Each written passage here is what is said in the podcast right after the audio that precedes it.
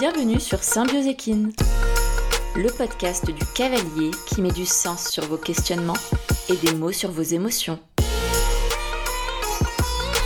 Au détour de chaque épisode, allez à la rencontre de vous-même et de votre cheval afin d'entrer en symbiose avec lui. Le tout saupoudré d'une bonne dose de lâcher prise. Bonne écoute Bonjour à tous, bienvenue dans ce nouvel épisode de podcast. Aujourd'hui, j'avais envie de vous détailler un petit peu plus la thérapie EMDR. J'en parle beaucoup sur mes réseaux, euh, ou dans d'ailleurs tous mes canaux de communication. En tout cas, j'en parle de plus en plus. Vraiment depuis que j'ai ouvert, euh, que j'ai créé cet accompagnement de réparation des traumatismes chez le cavalier. Et je me suis dit qu'un épisode vraiment dédié à l'EMDR pour que vous puissiez comprendre ce que c'est, en quoi ça consiste, euh, à quoi ça sert, peut-être même déjà de base, et si c'est vraiment efficace pour réparer un traumatisme ou non. Bref, je vous fais un point sur l'EMDR versant cavalier. Pour contextualiser bien sûr un peu euh, le cadre dans lequel le MDR va être intéressant pour le cavalier, il faut aborder le fait que l'équitation est un sport véritablement dangereux. Ok, les assurances ne nous prennent pas toujours en charge d'ailleurs quand on fait de l'équitation. J'ai appris ça.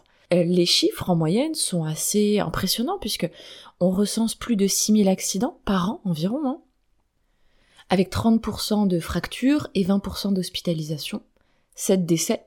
Et ça, bien sûr, ce sont que les chiffres des accidents aboutis, puisqu'on ne compte pas toutes les personnes qui ne sont pas euh, sous licence et qui pratiquent l'équitation, qui vivent aussi des accidents, des chutes. On ne compte pas non plus toutes les chutes dans chaque cours de chaque centre équestre, qui ne sont pas forcément graves, qui n'amènent pas à appeler les pompiers forcément, et qui pourtant peuvent être très traumatisantes, ni tous les embarquements au triple galop, tous les coups de sabot, ouvrez les guillemets sans gravité à nouveau, fermez les guillemets, tous les j'aurais pu y passer, etc. En fait, tous ces événements de la vie quotidienne avec les chevaux qui font qu'on va être très marqué émotionnellement. Je vous donne un exemple me concernant qui me vient, où je n'ai pas été atteinte physiquement, ni moi, ni Jupiter d'ailleurs, et pourtant c'est vraiment resté hyper ancré en moi. C'est un embarquement un soir, quand euh, c'était d'ailleurs encore le deuxième confinement, il fallait à tout prix qu'on rentre avant l'heure, euh, l'heure du couvre-feu. Autant vous dire que on n'est jamais rentré à l'heure. Et Jupiter n'a pas embarqué. Enfin, il a fini par embarquer, mais ça a été vraiment à, bout de deux heures et demie avec des moyens euh, difficiles. En fait, il a fallu mettre des cordes pour vraiment créer un canal de passage. Euh, il n'a pas été tapé, il n'a pas été maltraité, mais en fait émotionnellement, il a été maltraité émotionnellement et ça a été du coup une épreuve très dure à vivre sur le plan émotionnel et psychique. Et aujourd'hui encore, je suis là à galérer à essayer de retravailler cet euh, épisode du vent. Euh, je vois que je repousse le moment où il faut le travailler, euh, je, je, je, ne le prends pas suffisamment en main, et quand je le retravaille, parce qu'il y a un vent à dispo et que hop, je saute sur l'occasion, je sens que c'est aussi tout un travail pour moi de me réhabituer au fait de faire embarquer mon cheval sans que ce soit nécessairement un drame émotionnel à vivre. Je sens vraiment que j'ai été très marquée par ça et que un peu de MDR sur moi serait intéressant. Pourtant, j'ai pas fini à l'hôpital, mon cheval est entier, voilà, va bien. Donc c'est aussi ça, les traumatismes, ok? Ça peut aussi être des événements sans gravité à part. Mais je reviendrai un petit peu plus tard euh, dans le podcast sur les différents événements, différentes problématiques qui sont intéressantes à travailler particulièrement en EMDR. Alors, les bases. L'EMDR, c'est quoi? Eh bien, il s'agit de Francine Shapiro, hein, pour vous donner un peu d'histoire, une psychologue américaine qui a trouvé en 87 un moyen très simple de stimuler un mécanisme d'auto-guérison présent en chacun de nous. Ce mécanisme, il est neuro-émotionnel et il est déclenché par des mouvements oculaires qui permettent de dépasser certains vécus traumatiques non digérés, responsables dans le présent de divers symptômes qui peuvent parfois être invalidants. On peut ainsi, par ce processus, soigner des séquelles traumatiques, même de très nombreuses années après. Aujourd'hui, c'est plus de 2 millions de patients dans le monde qui ont bénéficié de la thérapie EMDR. La thérapie EMDR d'ailleurs parce que c'est une thérapie et non un simple outil. Parfois je suis amenée à simplifier un petit peu ce contexte parce que j'ai envie de vous le rendre accessible, mais c'est pas juste un protocole euh, qu'on utilise, un protocole de EMDR qu'on utilise et qui retraite le trauma. C'est vraiment une thérapie à part entière qui permet de retraiter des problématiques très diverses allant d'un simple traumatisme euh, à l'âge adulte à des euh, problématiques relationnelles très précoces qui ont pris naissance dans l'enfance, à une remodification de croyances cognitives, etc. Cette thérapie EMDR, elle a fait l'objet du coup de très nombreuses études scientifiques de renommée internationale et aujourd'hui elle est reconnue dans le traitement du trouble de stress post-traumatique, donc ce dont je vous parle aujourd'hui. Elle est reconnue par l'OMS depuis 2013, l'INSERM depuis 2004 et 2015 et la Haute Autorité de Santé en 2007. Le principe de base de l'EMDR, c'est quoi? Eh bien, c'est le retraitement de l'information par les mouvements oculaires ou par le tapping et même en fait par toute stimulation bilatérale sensorielle. On peut même utiliser l'ouïe, c'est-à-dire faire un bruit au niveau de l'oreille gauche, faire un bruit au niveau de l'oreille droite. Il existe de très nombreux protocoles hein, pour travailler plein de problématiques différentes. Il y a quand même un plan de travail à respecter, un début, un milieu, une fin en quelque sorte. C'est ce qui a permis de la tester sur le plan scientifique. C'est une thérapie qui permet la digestion de l'information qui va être restée bloquée en gros dans le processeur, dans le processus de traitement de l'information que, que vous faites au quotidien sans même vous en rendre compte. Il existe des formations officielles qui ne sont ouvertes qu'aux psychologues et aux médecins psychiatres, aux internes en psychiatrie de troisième année. Je fais ce petit point-là parce que, eh ben, comme toute thérapie euh, qui a fait ses preuves et qui devient un peu à la mode, voilà, on peut en trouver plein sur le marché et c'est difficile quand on n'est pas du, milieu de savoir qu'est-ce qui relève d'un professionnel qui est réellement formé à la formation MDR et un professionnel qui est formé à une formation MDR annexe et pas validée par les gros organismes de formation qui sont eux du coup validés vraiment par l'OMS, par l'INSERM et par la Haute Autorité de Santé.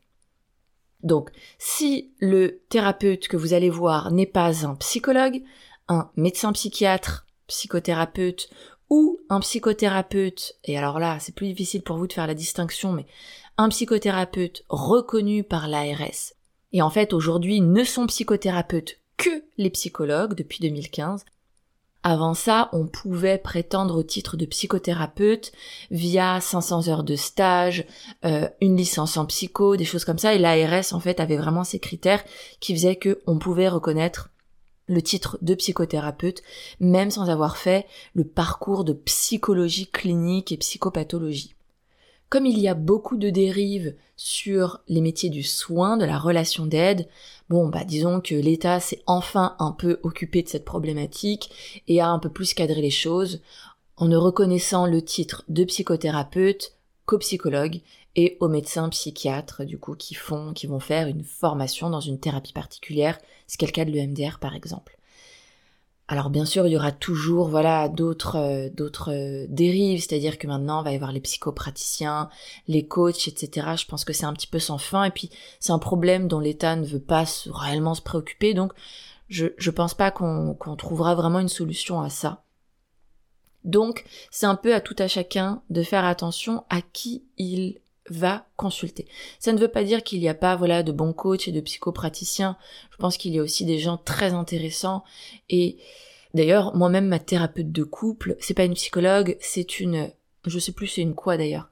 Mais euh, j'ai mon œil de psy qui est en capacité de voir pourquoi est-ce que c'est une bonne professionnelle de la relation d'aide et euh, peut-être pourquoi est-ce que quelqu'un d'autre serait inadapté tout simplement. Donc aller vers des formations officielles, c'est se garantir quand même d'avoir un cadre éthique, déontologique euh, validé, d'avoir un professionnel vraiment qui est formé à la psychologie et pas juste quelqu'un qui va un peu utiliser justement le MDR comme un, un outil, parce qu'il va lui manquer une, une base mais énorme de connaissances sur la psychologie de l'humain, sur la psychopathologie, et puis accessoirement sur le trauma.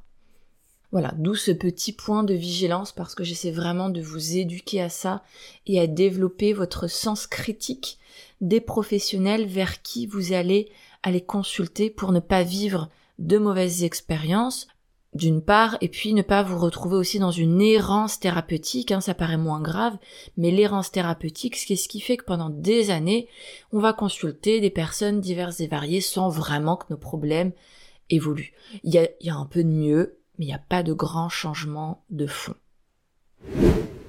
Pour quelles problématiques équestres c'est intéressant d'utiliser, de, faire des séances de MDR Eh bien évidemment pour tout ce qui va être traumatisme dit simple, c'est-à-dire un événement euh, assez isolé qui a créé énormément de stress, qui a potentiellement fait trauma, ça demande à être évalué, qui a créé vraiment en fait un avant-après. Avant, ça allait bien, depuis, ça va plus. Il y a bien sûr les chutes, les accidents avec un impact physique, par exemple, hein, se casser la cheville, se casser la clavicule, se péter le sacrum, etc. Les accidents sans impact physique, alors j'ai peut-être pas eu d'impact ou vite fait un petit bleu, mais par contre j'ai été très marquée émotionnellement, je n'arrive pas à ne plus me souvenir de ça. Enfin, je n'arrive plus à repenser à ce souvenir sans être envahi d'émotions, d'angoisse, ou au contraire, en ne vivant plus rien du tout, en évitant d'en parler, en ne le racontant pas, ou peut-être même que c'est passé sous amnésie. Je sais que j'ai chuté, mais je n'ai plus aucun détail de cet accident, par exemple. Ça peut aussi être le fait d'être témoin d'un accident ou d'un drame. C'est pas seulement le fait de le vivre, hein. c'est important. D'ailleurs, je me rends compte que j'aborde peu ce, cette possibilité-là alors qu'elle est vraiment, c'est un critère à part entière dans le DSM. Le DSM, c'est ce manuel, on va dire, des troubles psychiques qui existent et psychopathologiques. Donc le fait d'être témoin d'un accident, d'un drame, peut tout autant marquer que le fait de le vivre soi-même. C'est comme ça que, par exemple, pour revenir aux attentats, puisque j'en parlais en introduction de podcast, c'est comme ça qu'en fait, il y a eu une, explosion des demandes lors des attentats de 2015 par des personnes qui n'étaient pas sur le lieu de l'attentat, mais qui étaient derrière leur télé, et qui simplement en entendant ça à la radio ou en le voyant à la télé, ont été extrêmement marqués et ont été amenés à consulter pour euh, vraiment se remettre du traumatisme que ça a créé chez eux. Ça peut être le fait de perdre son cheval.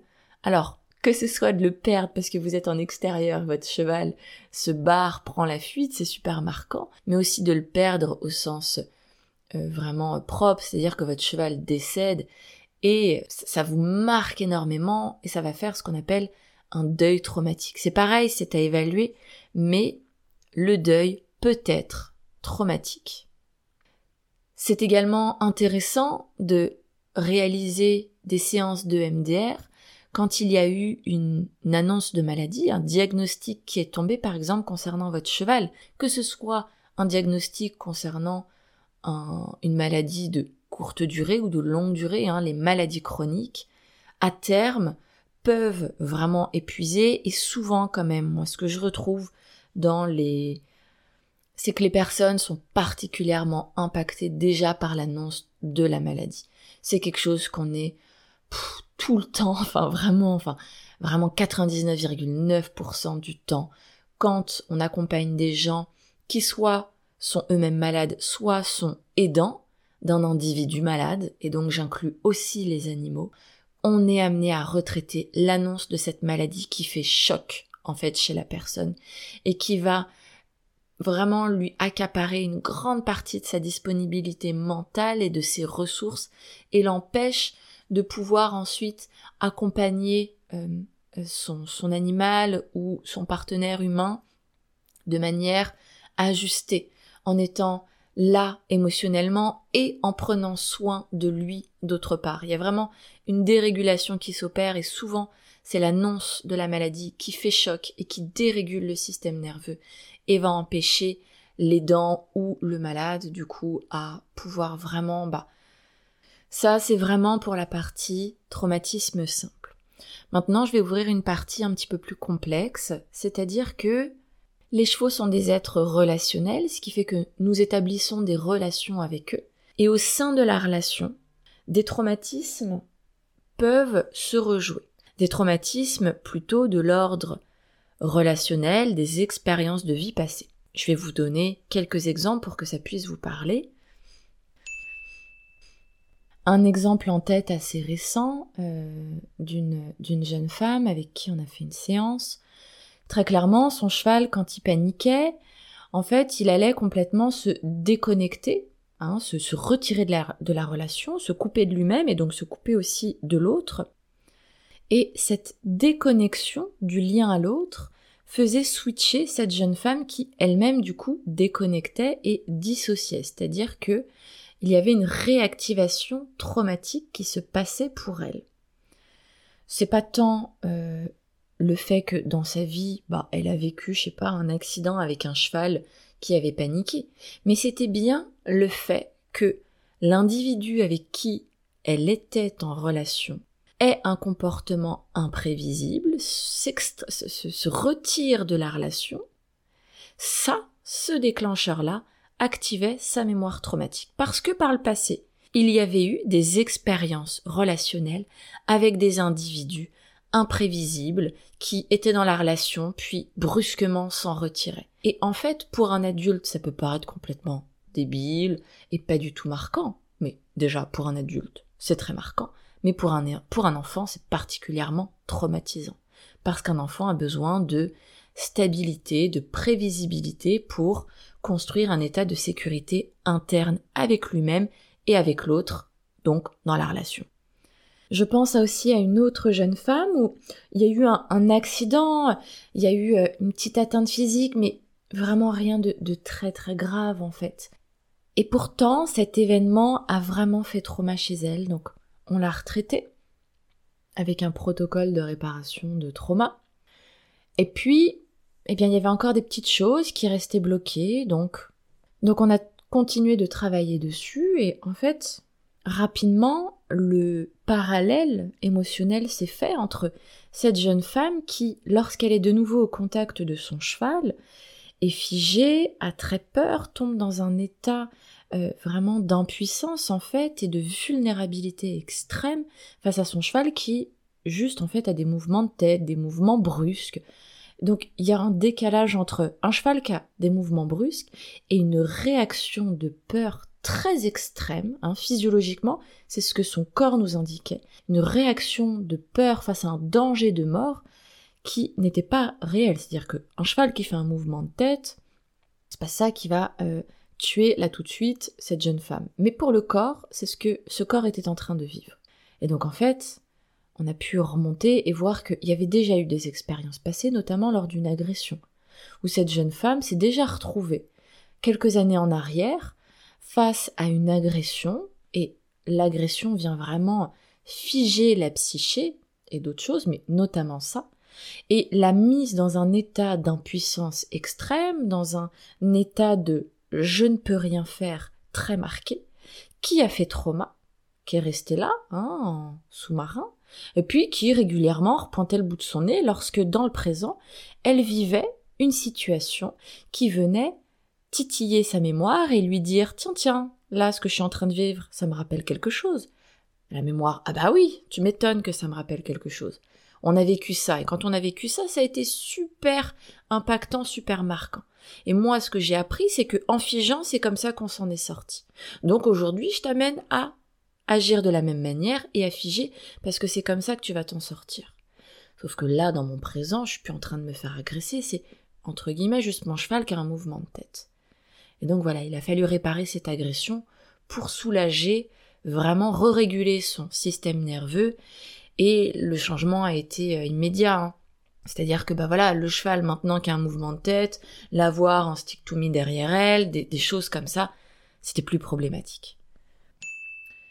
J'aimerais vous faire un petit focus sur bon, les différents impacts, conséquences hein, qu'un trauma peut avoir en termes de symptômes en fait. Donc, il va avoir des symptômes post-traumatiques divers comme l'isolement social, peut-être avoir peur de son cheval, éviter un lieu. Hein, S'il y a eu des choses qui se sont passées en balade, ben on évite de ressortir, ou on évite de ressortir seul, on évite de repasser sur un lieu qui a été marquant, on reprend plus de cours, etc. On peut éviter d'en parler aussi. Il peut y avoir des changements brusques d'humeur, c'est-à-dire que tout va bien et puis d'un coup, plus l'heure fatidique. J'ai une, une cliente, c'était ça, c'est-à-dire que plus le week-end approchait, le lundi ça va, et puis plus le week-end approchait, où il y avait la visite au cheval, plus euh, l'humeur devenait irritable parce qu'en fait elle, basculait sur un, un, mode de stress assez présent qui dit stress dit fatigue dit beaucoup moins de patience pour le reste et donc plus facilement irritable en colère impatiente etc ça peut être beaucoup plus brusque que ça, c'est-à-dire que tout va bien et puis d'un coup je m'en rends pas trop compte, mais je me mets à fondre en larmes ou je me mets à exploser de colère sur l'autre. Et puis d'un coup je me dis mais il t'arrive quoi là? Reviens ici, donc j'essaie de me recalmer. Et puis hop je rebascule sur un autre mode. C'est vraiment des alternances comme ça. In fine, il y a une perte de plaisir réel, il y a une perte de motivation aussi. On n'a plus trop goût à aller s'occuper de son cheval, à, à prendre des cours là où avant on s'épanouissait vraiment. Bien sûr, il peut y avoir toute une symptomatologie euh, physique, des maux de ventre, de la dysenterie avant d'aller au cheval, de la nausée, des maux de tête. En général, c'est qu'il y a une colère qui est vraiment contenue, une culpabilité très marquée, donc on a mal à la tête, mal aux tempes. Et si je vous dis ça, c'est pas parce que euh, je fais de l'astrologie et je devine que c'est ça, c'est juste que on, a vraiment pu évaluer l'expression physique des émotions. Si ça vous intéresse, vous pouvez regarder sur Google la carte des émotions. Euh, vous allez voir, c'est super intéressant, vous allez voir comment, quand il y a une émotion qui est vécue, euh, le corps, la vie, il l'exprime. C'est vraiment très très riche, très intéressant. Si ça vous intéresse d'évaluer vos symptômes, eh bien je vous mets en lien de la description un questionnaire rapide, ça vous prend moins de 10 minutes, pour évaluer l'ensemble de ces symptômes, et à la fin, vous aurez des indications sur, voilà, il y a beaucoup de symptômes, c'est quand même conseillé de consulter, ou au contraire, vous n'avez pas du tout de symptômes, et du coup, voilà, vous prenez pas trop la tête à aller voir un psychologue pour faire des séances parce que vous n'avez pas de symptômes. Les troubles de stress post-traumatique, du coup, voilà, se développent après un événement extrêmement marquant, il se manifeste par aussi de la reviviscence régulière, des flashbacks, des pensées qui tournent en boucle dessus, accompagnés de manifestations physiques qui sont liées à l'émotion extrême qui a été ressentie, pour vous le résumer ainsi. Le point commun en tout cas, c'est d'avoir vécu un événement, quel qu'il soit, comme un facteur de stress intense, d'effroi, face auquel la personne s'est sentie complètement impuissante. Lorsqu'un trauma survient, en fait, votre cerveau, il n'arrive pas à traiter l'événement dans tous ses aspects. Donc cet événement va rester fragmenté hein, dans votre mémoire. On va parler de mémoire traumatique, ça part vraiment dans une mémoire parallèle, et qui est susceptible, cette mémoire, d'être réactivée par n'importe quel fragment qui vont être rencontrés au quotidien. On va parler de trigger, de déclencheur un licol, tiens, j'ai une, une jeune femme qui m'a, beaucoup de jeunes femmes, une jeune femme qui m'a envoyé un message hier en me demandant, voilà, de, de, enfin, elle me demandait si ce qu'elle vivait pouvait être un trigger et c'était clairement le cas. En fait, dès qu'elle mettait le licol à son cheval, dans sa tête, ça partait en cacahuète, quoi. Ça y est, c'était le stress qui prenait vraiment euh, tout son corps en otage, euh, les pensées qui partaient en vrille sur à quel moment est-ce que mon cheval va péter en l'air, et ce, dès qu'elle mettait le licol. Donc, mettre le licol, en l'occurrence, là ici, était un déclencheur de sa mémoire traumatique.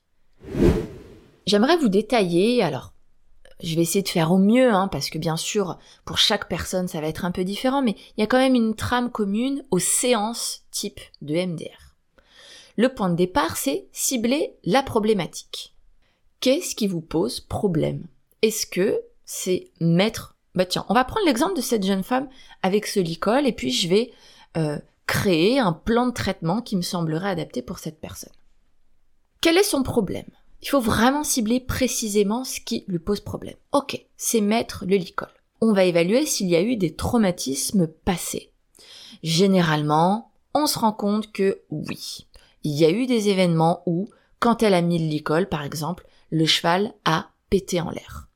Ou il y a eu un accident, c'était pas forcément avec le licol, mais ce qu'elle a vécu au moment de l'accident, en termes d'émotions, de sensations et de croyances, c'est ce qui est en train de se rejouer, même 15 ans plus tard, lorsqu'elle met ce satané licol. Une fois qu'on a pu évaluer le point de départ, hein, à quel moment est-ce que ce schéma cognition, émotion, sensation s'est créé, on va détailler un petit peu plus, on va vraiment identifier ce schéma, quelle cognition négative s'est créée. On peut imaginer que par exemple pour cette jeune femme, ce qui s'est créé au moment d'un accident passé et qui se rejoue là quand elle met le licol, ce serait, ce serait je n'ai pas de contrôle.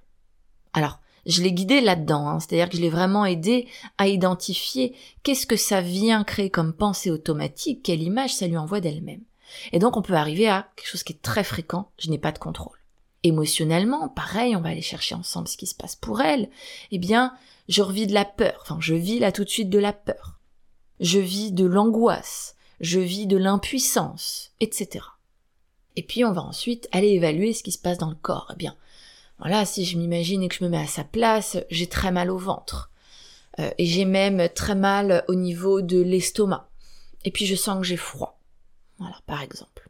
On va évaluer hein, à quel niveau est-ce que ces sensations sont présentes de 0 à 10 pour évaluer si c'est assez faible, proche de 0 ou très fort, proche de 10. Généralement c'est très fort avant le traitement et à la fin du retraitement, on doit être à 0 ou 1. Et puis, on va entamer les phases de retraitement avec ces fameuses stimulations bilatérales.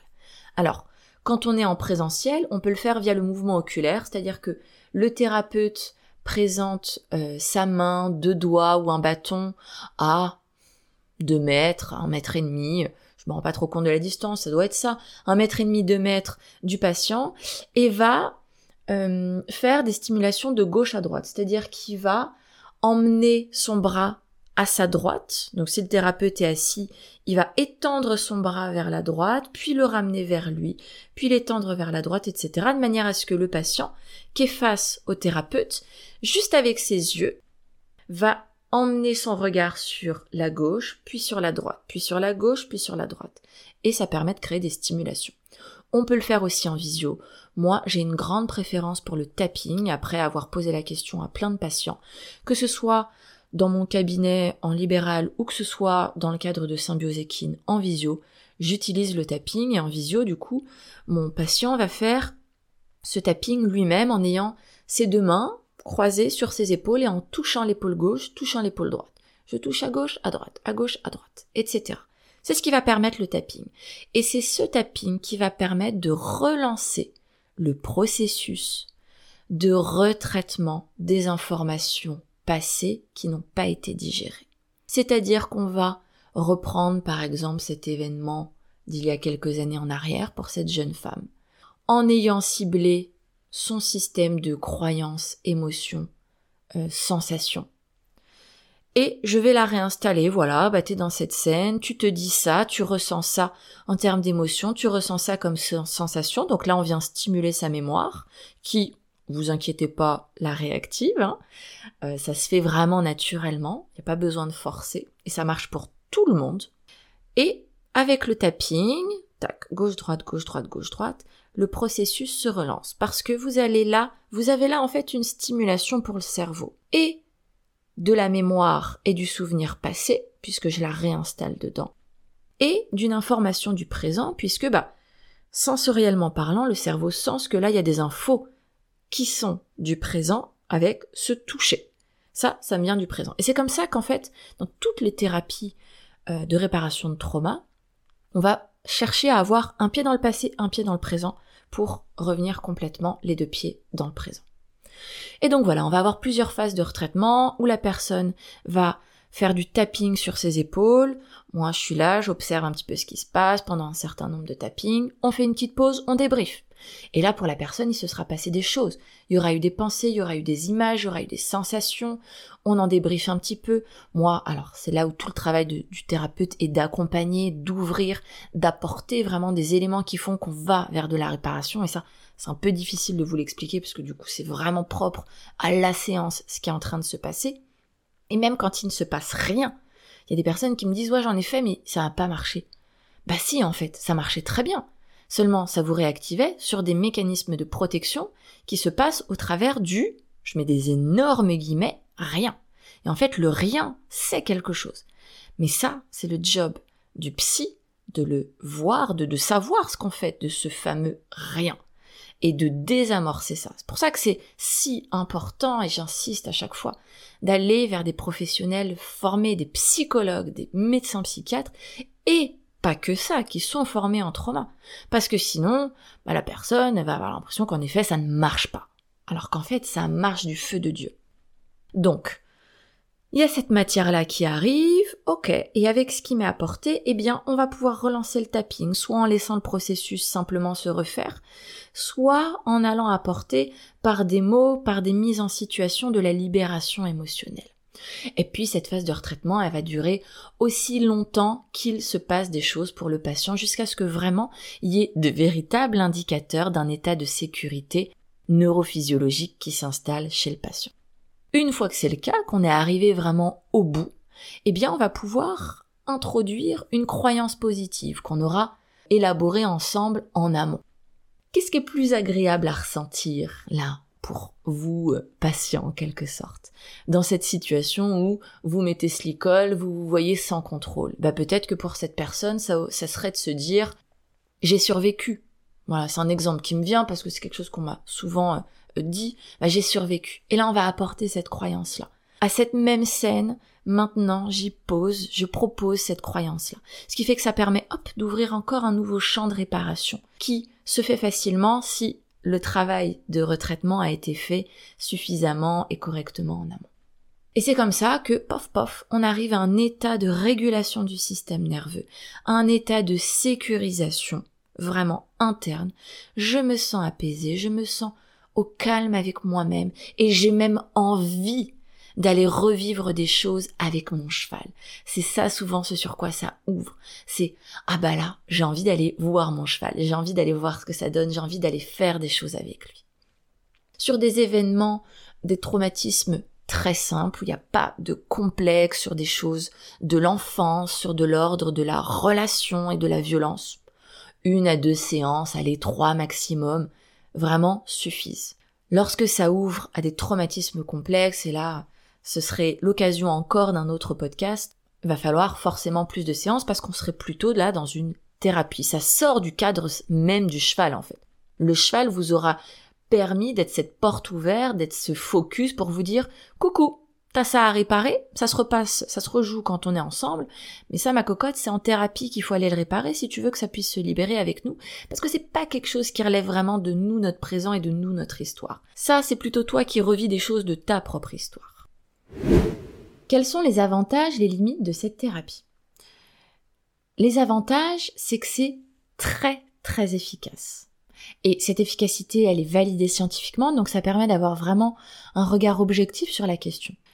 Et même sur des traumatismes qui ont eu lieu il y a 50 ans, le MDR continue d'être très efficace. J'ai une patiente de plus de 55 ans, on retraite des expériences de vie qui ont eu lieu quand elle était rikiki, qu'elle avait deux ans, ça fonctionne également. Et c'est d'autant plus efficace quand on est sur des problématiques très simples, euh, je mets des guillemets, ça ne veut pas dire que ça a été facile à vivre, mais simple dans euh, le, retraitement que ça va demander quand il s'agit de chutes, d'accidents, de deuil, euh, de, choses voilà assez uniques qui se sont passées, qui se sont passées dans votre présent, bah, comme les exemples que je vous ai donnés. L'autre avantage, c'est que vraiment tout le monde y est suggestible. Hein. Il n'y a pas une personne pour qui ça marche et une personne pour qui ça ne marche pas. D'ailleurs, ça c'est valable en vrai pour toutes les thérapies. Lorsque ça ne fonctionne pas, généralement, c'est plutôt un problème du côté du thérapeute. Ok, c'est c'est que ça lui renvoie à des problématiques qui lui sont propres, soit un manque de formation, soit ses propres problématiques émotionnelles qui font que ça le bascule dans une difficulté à aller travailler avec les mécanismes de protection ou les mécanismes de défense, comme on dirait en psychanalyse, qui vont s'activer chez le patient et qui font qu'il y a de la résistance. Donc si ça ne marche pas, c'est pas que vous êtes un cas désespéré, c'est pas que la thérapie ne marche pas pour vous, c'est que le thérapeute, là, ne sait pas par quel bout vous prendre. Et ça, j'insiste sur ça parce que c'est quelque chose que j'ai tellement pu vivre en thérapie, où j'arrive avec mon fonctionnement tellement euh, euh, désorganisé, euh, pour ceux qui, connaissent un petit peu l'attachement, euh, moi vraiment, je reviens d'un attachement désorganisé avec des traumatismes très complexes, très précoces. Et souvent, je me suis dit, bah mon Dieu, je suis un cas désespéré, j'ai vu tellement de psy, j'ai fait tellement de thérapie, ça marche pas. En fait, si. C'est juste que le psy que je voyais ne savait pas comment me prendre, tout simplement. Et le jour où on trouve le bon thérapeute, ah bah d'un coup, euh, c'est marrant, mais ça marche, ça fonctionne. D'ailleurs, une fois qu'on l'a trouvé en général, on ne le lâche plus. Les inconvénients. Alors, si on va aller en chercher quelques-uns, c'est que euh, ça peut donner cette impression que c'est miraculeux et donc justement je vais vers cette thérapie, ça marche pas. Bon bah c'est qu'en fait je suis un cas désespéré, du coup on arrête. Non non, Hein, ça n'a pas un effet miraculeux, il y, a, aussi des résistances qui se passent, et donc c'est normal qu'il y en ait. C'est au thérapeute d'aller euh, les désamorcer et, les, les approcher de la bonne manière. Le MDR peut aussi ouvrir d'autres portes. Donc, c'est également au thérapeute d'être vigilant hein, sur le fait qu'il y a d'autres portes qui peuvent s'ouvrir pour soutenir ce qui se passe pour le patient durant la séance et l'orienter ensuite vers une prise en charge un peu plus longue si c'est le souhait. C'est-à-dire que là, si on est euh, typiquement mes accompagnements étincelles, on est sur de la prise en charge court terme, donc je cible très précisément ce sur quoi on travaille avec les personnes qui viennent me voir, je m'assure que c'est du trauma simple et que c'est pas une demande qui relèverait plutôt d'une thérapie, on se met d'accord sur ça, on retraite ça, et les portes que ça va ouvrir, ça c'est à moi de les accompagner en séance pour pas que ça fasse une ouverture de porte euh, destructrice pour la personne, qui est des levées d'amnésie, des choses comme ça. C'est mon job à moi de prendre soin du patient, de l'accompagner, et qui fait que il y a forcément des choses qui s'ouvrent. Je vais pas vous mentir en vous disant non. Il y a forcément des choses qui s'ouvrent et qui font sens, mais ça fait du bien parce que l'accompagnement du thérapeute est là pour vous soutenir là-dedans, et vous n'êtes pas seul dans ce que vous revivez. Et ensuite, ce sera votre envie d'aller continuer de travailler sur vous ou pas. Et d'ailleurs, c'est pas toujours le cas. Il y a des personnes pour qui c'est très au clair, juste on retraite une chute et merci, au revoir en fait. Donc disons que pour les personnes qui n'ont pas envie d'aller voir leur histoire, le MDR, ça va être un, un, inconvénient parce que bah oui, ça va faire du lien. Et c'est le lien qui est réparateur. Mais il y a des personnes qui sont pas encore prêtes à ça, qui ne veulent pas faire de lien. Bon, généralement, ces personnes, tout simplement, en fait, elles ne consultent pas.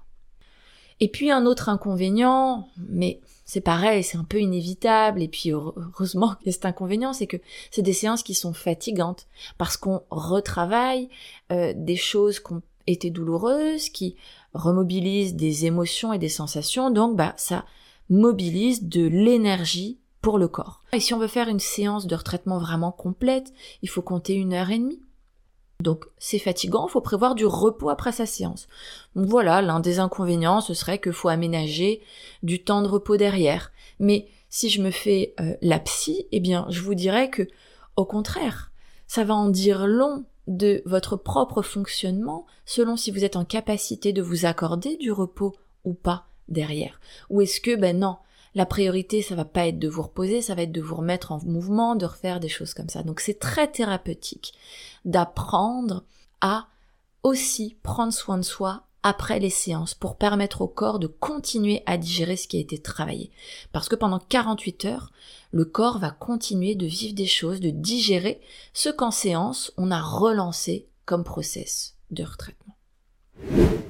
Pour conclure, le MDR c'est un outil thérapeutique ultra puissant, qui a fait ses preuves en réparation, en termes de réparation de traumatisme, que ce soit de traumas simples ou de choses plus complexes.